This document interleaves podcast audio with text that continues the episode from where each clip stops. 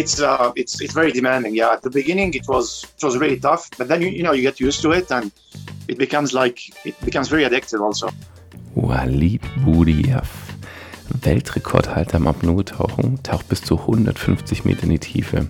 Mit ihm spreche ich über eine natürliche Atmung, Stärkung und Stretching der Atemmuskulatur sowie spezifisches Training für dein Zwerchfell. Lerne auch von ihm, wie du Stress reduzieren kannst und in stressigen Momenten sofort abschalten kannst. So, welcome Walid. Um, thank you for having time. I'm saying hello to Kash. You're now in Turkey, uh, preparing yourself for the next CMAS World Championship. And uh, yeah, welcome to the podcast. It's actually called Atempause. It's a German word. so welcome, first of all. Thank you. Thank you for the invitation. So glad to be here. Perfect. Thank you very much. I'm, I'm super happy to see you now live. Okay, yes, we're doing it online, but um, I'm following you already for a, couple of months, maybe actually, actually more than two years already. And I'm following the progress that you're going through. And it's super nice to see how you actually work out, how you work with your breathing techniques as well. And uh, well, congrat- congratulations from this side as well. In January, you were setting up a new world record doing variable weight um, in Sharm el Sheikh with Andrea to 150 meters, which is really super, super cool and incredible. Uh, just before our interview, I watched again the video of you, um, yeah, achieving this world record. So, congratulations. Thank you so much. yeah, thank that, you too. That's super, super nice. So, um, first of all, especially for our listeners um, who are more focused into breathing, um, how can you introduce yourself to our listeners? Um, well, um, uh, my name is Walid. I'm a free diver. I'm a professional free diver. Um, so I basically compete, train and compete, and and train for uh, for record attempts. Um, I'm originally from Tunisia. I was born in France and raised in Tunisia, uh, but I've been living in South America for the last um, 16 years or so um, yeah, and that's pretty much it, I think. okay, is he actually based in Medellin, right? That's right, mainly, yeah. Though I, you know, I had to travel a lot um, ultimately, and I usually travel to competitions to train. So I typically go a couple of months before to places like um, Long Island, Bahamas, or here, Turkey, or Greece, or wherever there is a con- competition. And um, yeah, so I stay long enough to to train the you know to, to do the the lung adaptation and the specific training part. But I I do all my physical training and the breathing and the pool training usually in in Medellin, Colombia. Yeah. Mm-hmm. So um, when you talk about your breathing training, so what is actually your your training focused on? Well, um, typically mainly two different things in, in breathing I, I try to address. So one, one is the, the, um, the, the breathing itself, the breathing function. So make it, you know, more uh, conscious and, and, and work on that aspect.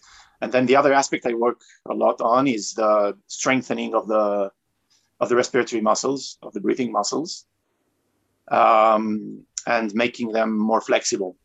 So yeah, I try to, to work these two aspects together. Same as for the my physical training also. So um, uh, flexibility and strength uh, all okay. together.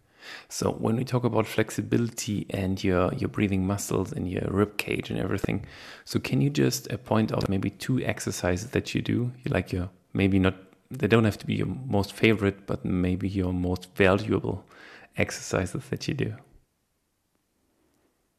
Well, um, I do um, a lot of different exercises. Um, one part is the, I would say, the typical, you know, uh, stretching um, we do for uh, respiratory muscles. You know, like uh, basically inflating the lungs and um, and deflating the lungs. So doing that, working on that range of movement. I do also some kind of um, specific uh, work on the lungs using, for instance, the bridge. You know that that that bridge we lie on and to mm-hmm. to open up the chest and and work on the on the diaphragm also. I also use my some kind of massage with the hands or the fingers on the diaphragm itself and uh, the rib cage. Um, so it's a lot of different exercises that I combine together. Um, but yeah, I mean, or packing also and reverse packing. I use them also for stretching purposes. Um, yeah, that's that's pretty much it. Okay, so um, so this is mostly actually focused on mobilization, on flexibility, in getting uh, to open up the rib cage, um, getting more flexibility in your sternum as well on the outside as well as on the inside. Because just for an explanation, as soon as you start to descend and go really deep as you go, yeah, so you have an immense pressure around you, and your chest gets compressed quickly. So you don't want to have any kind of negative feeling in your chest and so you're working out with your chest a lot okay so this is um, flexibility maybe the bridge as well uh, some hate it a lot okay to do that.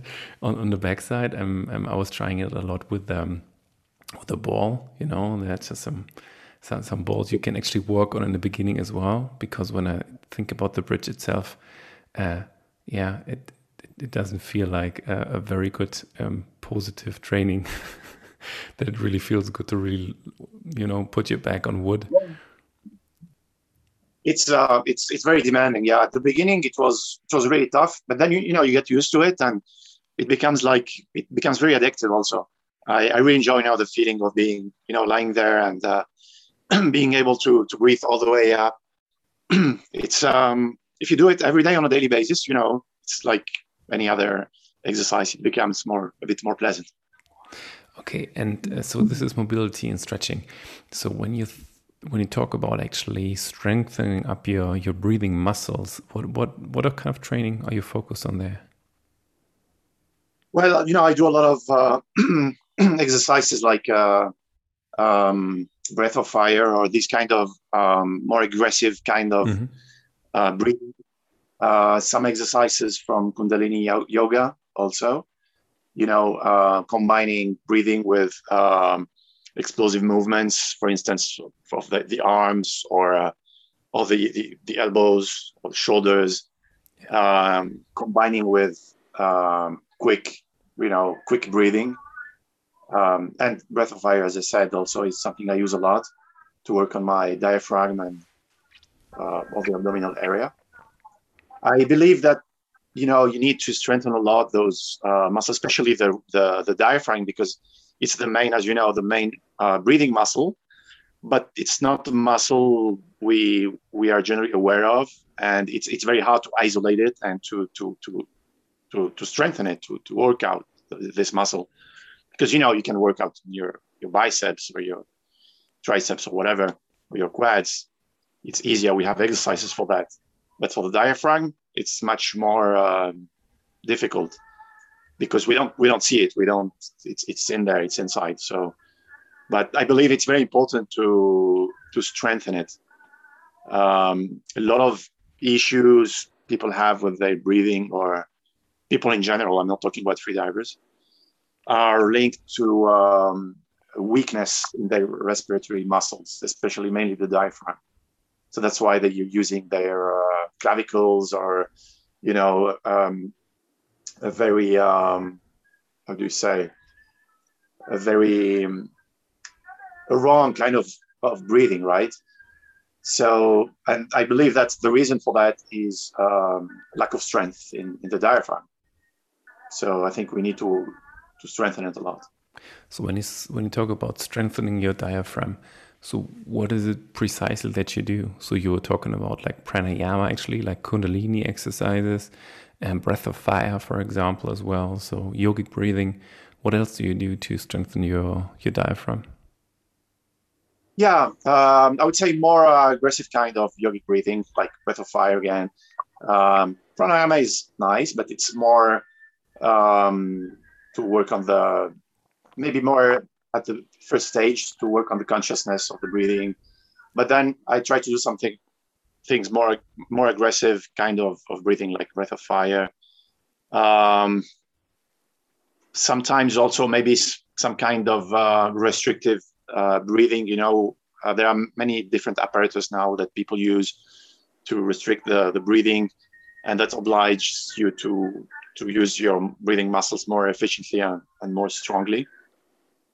Um, I remember the old days, 10 years ago more, I was using uh, uh, a very thin uh, tube in my between my lips and, and, and work out with that thing in my in my mouth. Uh, I wouldn't do it now because it's a bit um, risky. You might swallow it. But now they have these modern versions of, you know, uh, devices that restrict the breathing. And I found it maybe useful at the beginning, especially when I didn't have that easy access to, to depth and to depth training. I found it, it it was useful to work on the on those muscles. Mm-hmm. So when we talk about these devices, I always have in mind, for example, somebody's trying to do that and thinks, okay, I'm getting better in freediving when I use that from the beginning on. Maybe it's a little bit hard because, as you said as well, most of the people really have an issue to use their diaphragm for breathing. When they're only focused on their on their mouth breathing, okay, maybe they are too high up in the chest.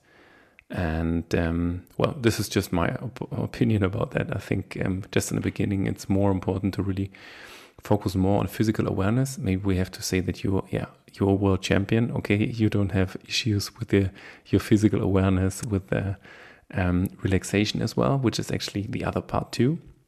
So when we talk about on the one hand about mobility, about stretching, about uh, your breathing muscles, how do you work out yourself to come to the point to say, now I'm totally relaxed. Now I can really let go. Mm. While holding your breath, we have to say, yeah. You mean the the relaxation part? Yeah.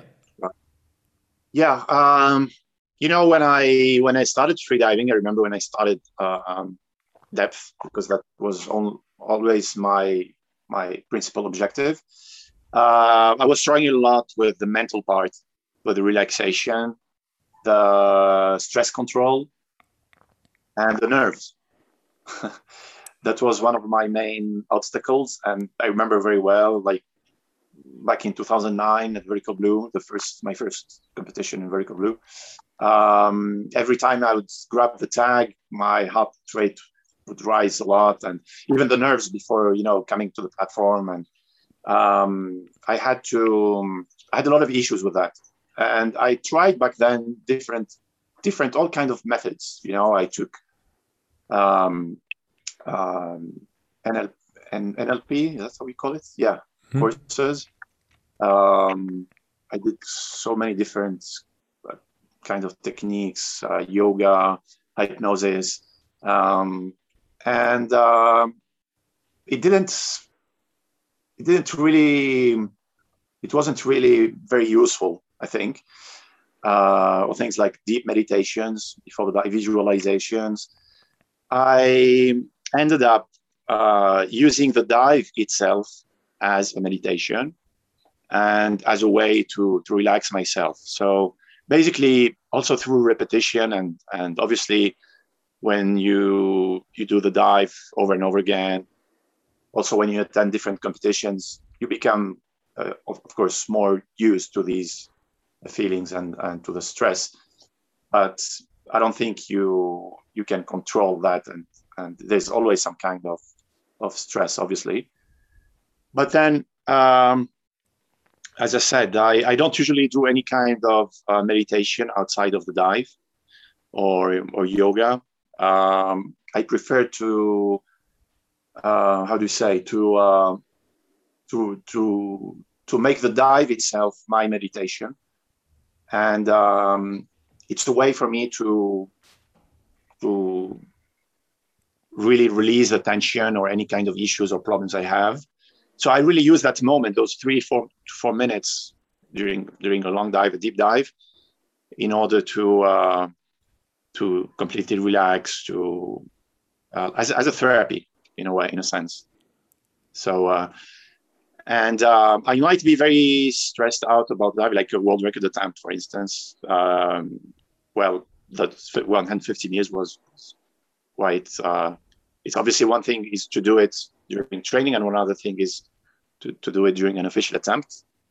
So um, um, I remember well the, the, days before the dive, every day, you know, uh, was a, a, higher level of stress as we approached the the big day. Um, but then I like also the idea of um, you know I try to be conscious that um, I'm lucky also to be uh, doing what I what I like to do, uh, surrounded by, by many nice people who are also putting so much effort into the logistic and safety and everything. So I, I try to to focus more on those aspects, positive aspects. Um, and it's I think a, a, nice opportunity to do a beautiful dive. Uh, and at the end, also I try to um, how do you say to take away importance from the dive itself or from the number of the, the record or whatever, because at the end, I mean, sometimes I I I I think who, who cares, you know, like uh, I know we are doing something that might be very, very important for us and we sacrifice a lot, you know, money, time, energy. But at the end, on the scale of the, the universe or whatever of the, ocean, it's, it's, I mean, it's ridiculous. So it's not something that would change the face of the world. So uh, I think we just have to do it to enjoy ourselves and not avoid putting too much uh, too much importance to give it too much importance or by the same time doing it trying to do it in a in a good way of course and i try to do things well. So it's a, a super nice point because just this morning at 7 a.m i had another interview um, with a person who was uh, yeah he's doing these uh, race across america competitions and he was winning them a couple of times. And he actually almost said the same as you did right now. So he said it's it's incredible for us for us humans sometimes, but if somebody from outside looks at us, they just think, so what? Nothing's changing with the world because of that. so, the, so the importance is more in us, right? Yeah, exactly. Yeah, I, I sometimes think about uh, uh, a deep animal like uh, like a whale or or a seal who might be watching us from below, you know, and all those funny humans trying to do repetitions of uh, 60, 80, 100 meters, 150, whatever. Uh, they must be laughing at us. Or I think about this image before going to a dive. I, I just relax and, you know, go for it. Cool. That, that's a very nice mental skill that you're actually um, explaining at the moment. Easier. So this is cool yeah, as I told you, the beginning was uh, very stressful and it was my main barrier.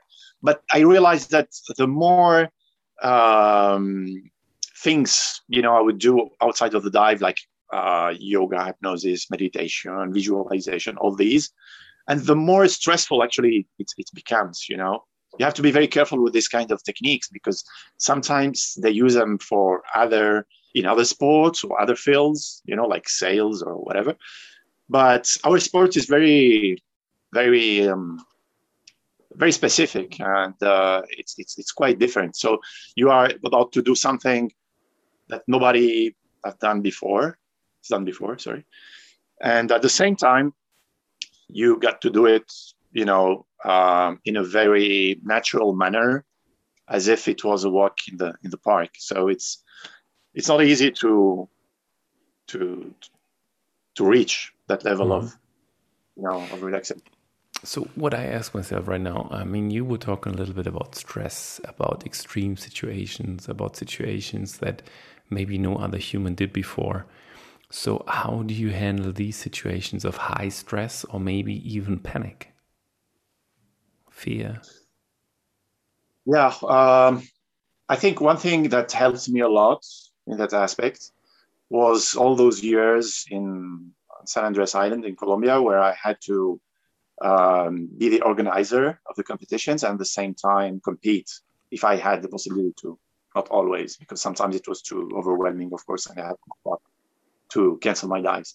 But um, actually, until today, I think um, some of my best dives and even the deepest have been done, realized during those competitions. I was organizing at the same time uh, which some people uh, sometimes uh, like find like maybe uh, uh, weird or astonishing. But I think I was in such. A, I was obviously stressed out due to the to the organization. You know, we had to uh, deal with different kind of issues, money, safety of the athletes. You know how how it is. Um, but at the same time, I think the positive aspect was that uh, the least of my concerns was my dive. Okay, so I usually would put all my energy in solving the problems of the day, of the logistic, and of the organization. And if I had the time at some point, maybe at 10 or 11 a.m., obviously I was on the start list and stuff, I would do my dive. But sometimes I would cancel because sometimes it's obviously not possible. It's too much stress. But um, but what I mean is um, I my dive didn't have any kind of importance to, to say, as to say, you know, it was really not important. So uh, it's funny because uh, during this competition, as I said, I did my best free immersion dives and concentrate dives. Uh, probably the deepest, even my PBs actually.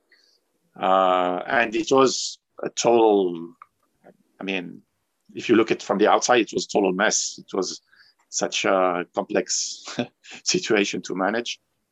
But as soon as I arrived to the competition zone five minutes before and grabbed the rope to, you know, start my breathing, breathe up and stuff, I was completely transformed and uh, it completely leave behind all the issues and the problems and focus on my dive. And as I said, it was a, way for me to uh, forget about all this uh, stress and pain because it was really painful and extremely, yeah, but it's interesting because you said when you're diving, your your dive is kind of a meditation, like a calm zone that you actually go into. So it sounds sounds like for me that you actually have your own program set up, your own routine, and you just say, okay, now I have these five minutes before I go diving, and now I just close my eyes and I'm just I go just out of space, and I'm gone and I'm into going to my world. Nothing's nothing's bothering me right now. Absolutely, it's really um, at that moment I, I I I cherish just to give me the opportunity, give myself the opportunity to uh, to enjoy a deep dive and and forget about everything. And um, I know also that after the dive, if it's a successful dive, obviously, I would feel uh, so well that in a way it's kind of as i said therapy like uh, um, and we all freedivers experience that i mean and not only freedivers everybody who goes to the water and then when they go out of the water they a different person. You know it's not it's not uh, it's something that that we know. So um, i use the dive in that in that way and that's that's also what makes me eager to continue training and diving on the following days. Because you know a lot of people get kind of bored or uh, maybe mentally tired or stressed out because they you know it's it's a it's a sport where like any other sport it has a lot of repetition and, and maybe a degree of boredness boredom sorry.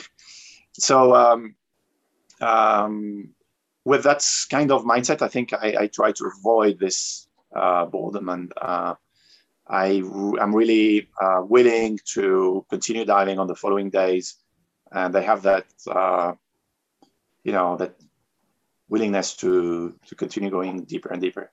Cool, very nice.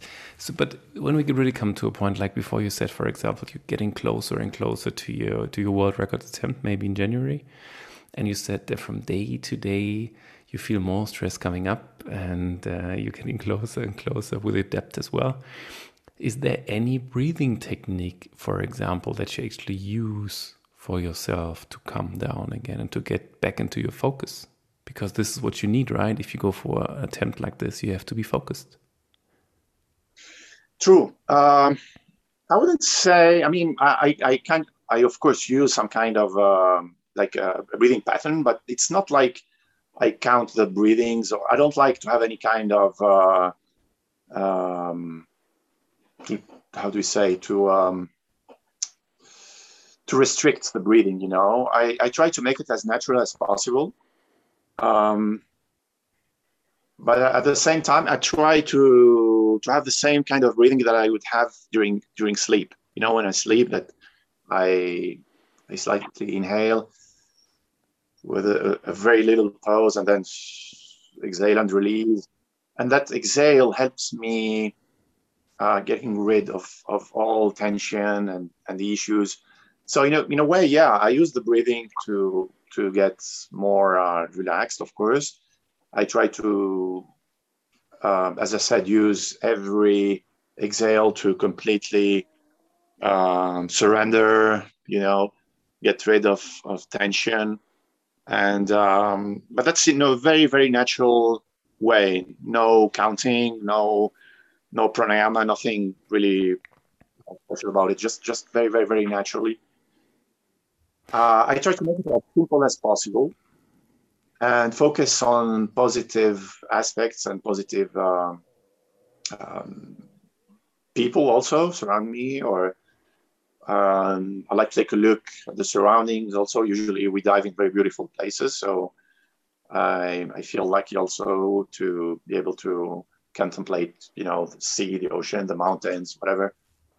Um, and it gives me some kind of positive energy and and a sense of peace before before the dive. Yeah. It, it's really cool because you you explain it as it, as if it would be super normal so, like, come on, guys, what's going on? I'm in the moment. I'm breathing naturally. I'm breathing slow. I'm breathing as if I'm sleeping. And uh, maybe this is I can I can understand you. I'm a freediver as well, you know, and other freedivers can understand you as well because this is just natural. You have to breathe naturally. You have to breathe calm to just arrive, uh, to arrive in the moment, to arrive with yourself. Um, but most of the people they don't do that, right? So most of the people they breathing mostly through their mouth, way too fast, up on the chest. and they're restricted as well, as you said in the beginning with the diaphragm. So it's uh, it's just wonderful to see what you're actually doing and what is super natural for you, because otherwise you wouldn't have the capability of really calming down, going to 100 meter plus, 150 meters, and swim up again from 150 meters, which is incredible. And uh, yeah this, so this is uh, something unique. Maybe some people who are actually listening to this and watching it if if we ask them what is a natural breathing? They will just ask themselves yeah I, um, I don't know in and out. Yeah so um, that's a big difference. So when you talk about natural breathing can you explain us uh, what natural breathing is for you um, I, I, I use the, the term natural uh, just to um, um, explain that I don't I don't I don't count. I don't do some kind because I know some some people do those kinds of uh, pranayama breathing with the cycles, you know, counting to four or five or whatever. Uh, I don't do that. I don't use that because I don't want to have numbers in my head, or I, I prefer to think about uh, nicer things than numbers. So um, natural breathing, I would say, is the kind of breathing that you have when you're sleeping, when you're asleep. I try to mimic that kind of breathing. It's a shallow kind of breathing. Um, if I have a mask or nose clip, I obviously need to, to use my, my mouth, but using the nose would be even better and ideal. Um, and maybe at the end, switch to the nose clip and, or the mask and, and switch to the mouth. Um, but yeah, gentle tidal breathing, um, focusing, I would say, more on the on the exhale in a, in a sense because I, I feel that the exhale allows us to really release and and and uh, and relax, you know. So yeah, it's it's just I, I, try to I try to remember or I try to make myself I'm on the rope or well maybe lying on my back, but I feel like I'm in, in my bed, sleeping, about to, to to fall asleep. So for the people who cannot see Walid at the moment and not uh, the 20 minutes before, he's not breathing at all through his chest. So his chest is super calm. and uh, if you have a look at his uh, social media, for example, and if you follow him and you see him um, in many videos actually without a shirt, yeah, because he's super well trained, and you will see him most of the time actually more working with his belly. So most of the time, you're not really expanding your chest a lot on a normal base. Yeah, if you train, as you said before, for example, with the bridge, going to the back and just opening up your, your chest, you do that as well. Yes, because you focus on it, because you focus on flexibility and mobility or strengthening your, your breathing muscles. But most of the time, you're actually your belly breather, right? So you, as you said, the way you do as you're sleeping. Absolutely, yeah, it's true. I mean, that's the way we we have to to breathe, obviously, through the, the belly, not using the chest but yeah, as you said, it becomes more natural uh, after after practice, either on the bridge or uh, or sitting in, in, a, in a yogi position and, and working on the diaphragmatic breathing, uh, especially at the beginning. Um, uh, you know, when you you're you, you, I remember when I started freediving, I would spend hours doing that kind of uh, diaphragmatic breathing, and uh, eventually it becomes completely natural and unconscious and that's the, the way we we have to breathe yeah. As um as newborn babies do. Yeah newborn babies that's the point yeah.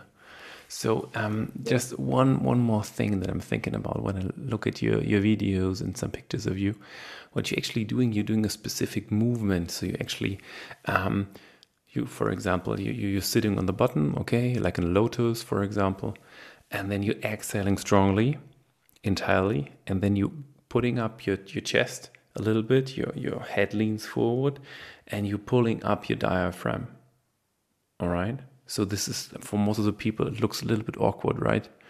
So why why do you this do this specific movement and hold it, for example, or then you start to do this wave um, on your belly? What, what's the reason for that?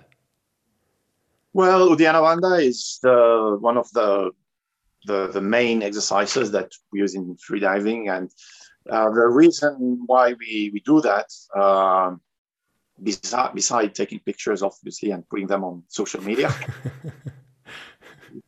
it's actually a very useful exercise uh, because it mimics, in a way, uh, or maybe it prepares the body to, to, to handle the pressure of the water on our body and on our chest and lungs because you know if you take if you take a look at uh, a picture of a free diver from uh, you know profile uh, below a certain depth uh, maybe below 30 meters or below its residual volume even with uh, his their wetsuits on their wetsuit on you will see uh, the same the exact same posture you know underwater because the pressure is simply uh, pushing the uh, the abdomen and the, the diaphragm in an upward position, and uh, that's exactly the reason why we we, replicate. We do the same that same posture uh, dry on land in order to uh, to prepare the body for that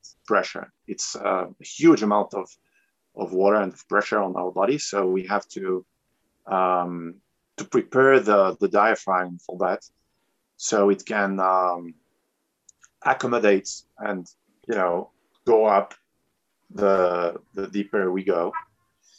And the, yeah that's the main reason. And then the other techniques i use like um, the, the, the rolling of the of the belly that's funny thing like a belly dancer. That's uh, it's, it's, useful in order to um, well I, I use it before taking the air out of my lungs using, for instance, uh, reverse back. So I, I do that uh, funny movement before, and it, it it works like a pump in a way. So it helps extracting the air, and then I use my my mouth in order to uh, physically extract the air, and um, in order to tap on the residual volume. That's the the final well the main reason we do all these exercises at the end for us free divers is to minimize the residual volume. So the, the amount of air that stays into the lungs after um, a full exhale. Mm. And it's very important because the lower the residual volume, basically, the deeper you go.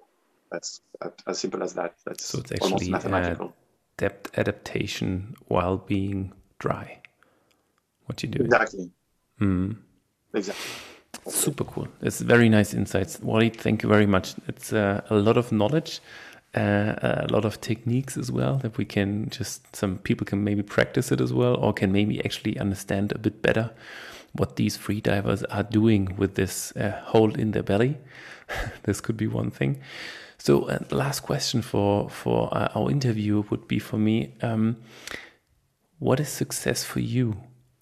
If you think about success for yourself, what is it? Um, it's a good question. Well, I would say um, success would be um, the ability to uh, do what you love, you know, uh, your passion, no matter the result or the outcome. Uh, just being able to uh, dedicate your life to to what you like, doing what you like.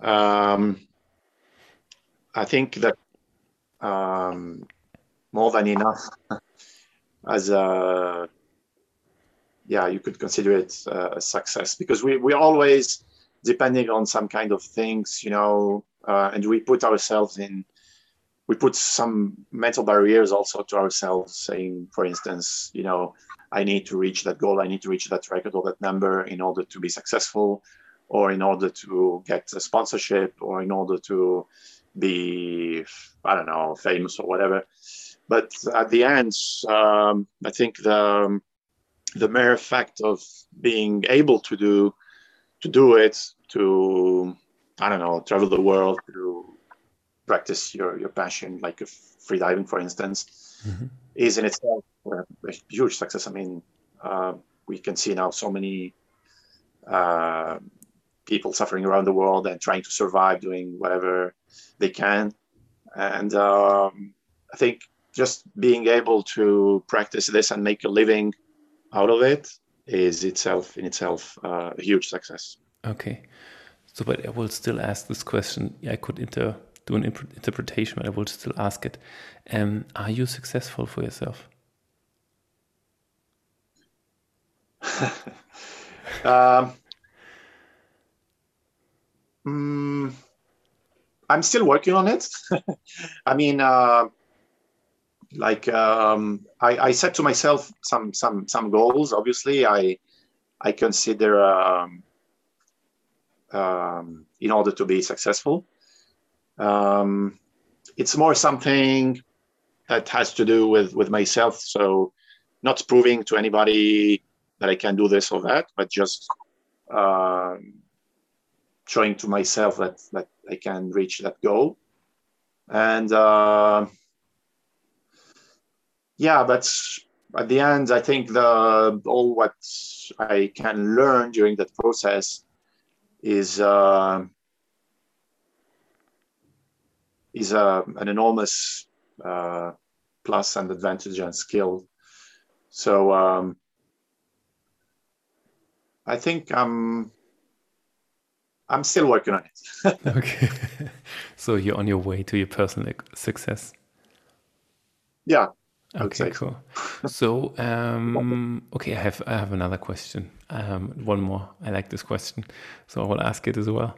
So, um, what are two or maybe three things that make you happy? It can be anything. It can hmm. be chocolate ice cream, or I don't know, diving with the dolphin. Uh,